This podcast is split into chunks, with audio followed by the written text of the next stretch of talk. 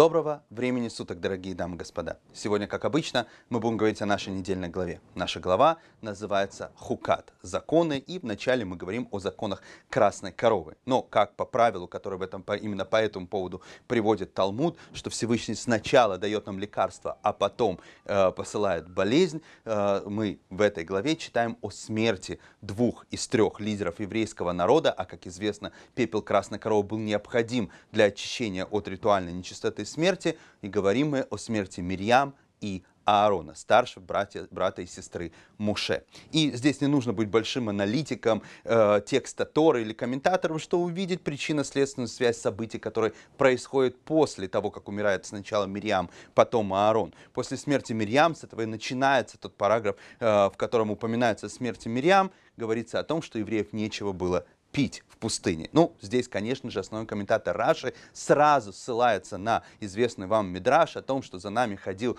колодец Мирьям с, вкусненькой, э, свеженькой водой все 40 лет по пустыне, который был в заслугу пророчицы Мирьям, и когда он умирает, воды не становится. То же самое мы видим и в событиях со смертью Аарона. Говорится о том, что Аарон уходит из этого мира, э, поднимаясь на гору, Муша спускается, Аарона нету, э, вместе с его сыном Илазаром э, они спускаются с горы, и сразу дальше Тора говорит, что кнаанейцы, или точнее, опять же, как объясняет Раши, амаликитяне нападают на еврейский народ. Но тут есть одна тонкость в комментарии Раши, которую, мне кажется, Раши хочет увидеть, чтобы мы увидели еще одну причинно-следственную связь. Потому что, когда идет речь о смерти Мирьям, он сразу комментирует об этом событии, что не стало воды, потому что не было колодца Мирьям. Но с Аароном он сначала комментирует как таковой момент смерти э, э, Аарона. Он обращает наше внимание, что когда говорит о, говорится о скорби Аароне, говорится, что скорбил Коль Бейт Исраэль. И дословно, с одной стороны, можно перевести весь еврейский народ, но дословно переводится каждый дом в Израиле. Что имеется в виду? Раша и приводит этот интересный комментарий на это предложение, где говорит о том, что мы грустили как мужчины, так и женщины. Зачем он это подчеркивает? Более того, грустили. Почему? Потому что Аарон, как говорит об этом Перке Авод, был тем, кто стремился к миру. И упоминает Раши там слова не просто э, стремился к миру, а вселял мир во всех окружающих, мир между друзьями, мир между мужем и женой. И вот здесь, мне кажется, заключается тонкость. Почему? Потому что, когда уже хнанийцы, или точнее Амалек нападает на нас, естественно, Раша комментирует, что потому как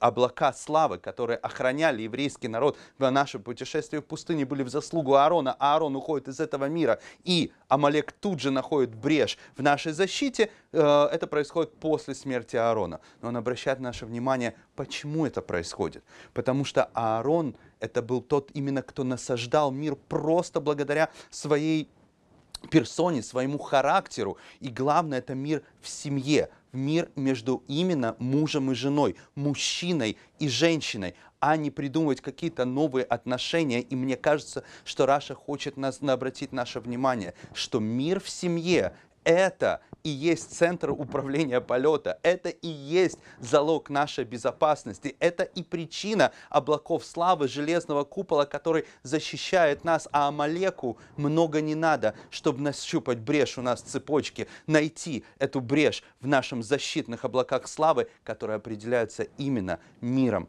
в семье.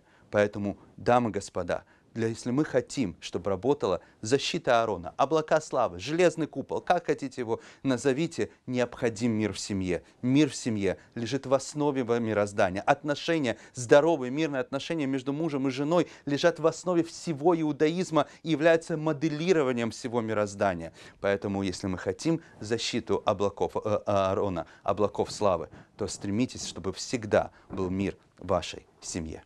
Успехов, до встречи, пока.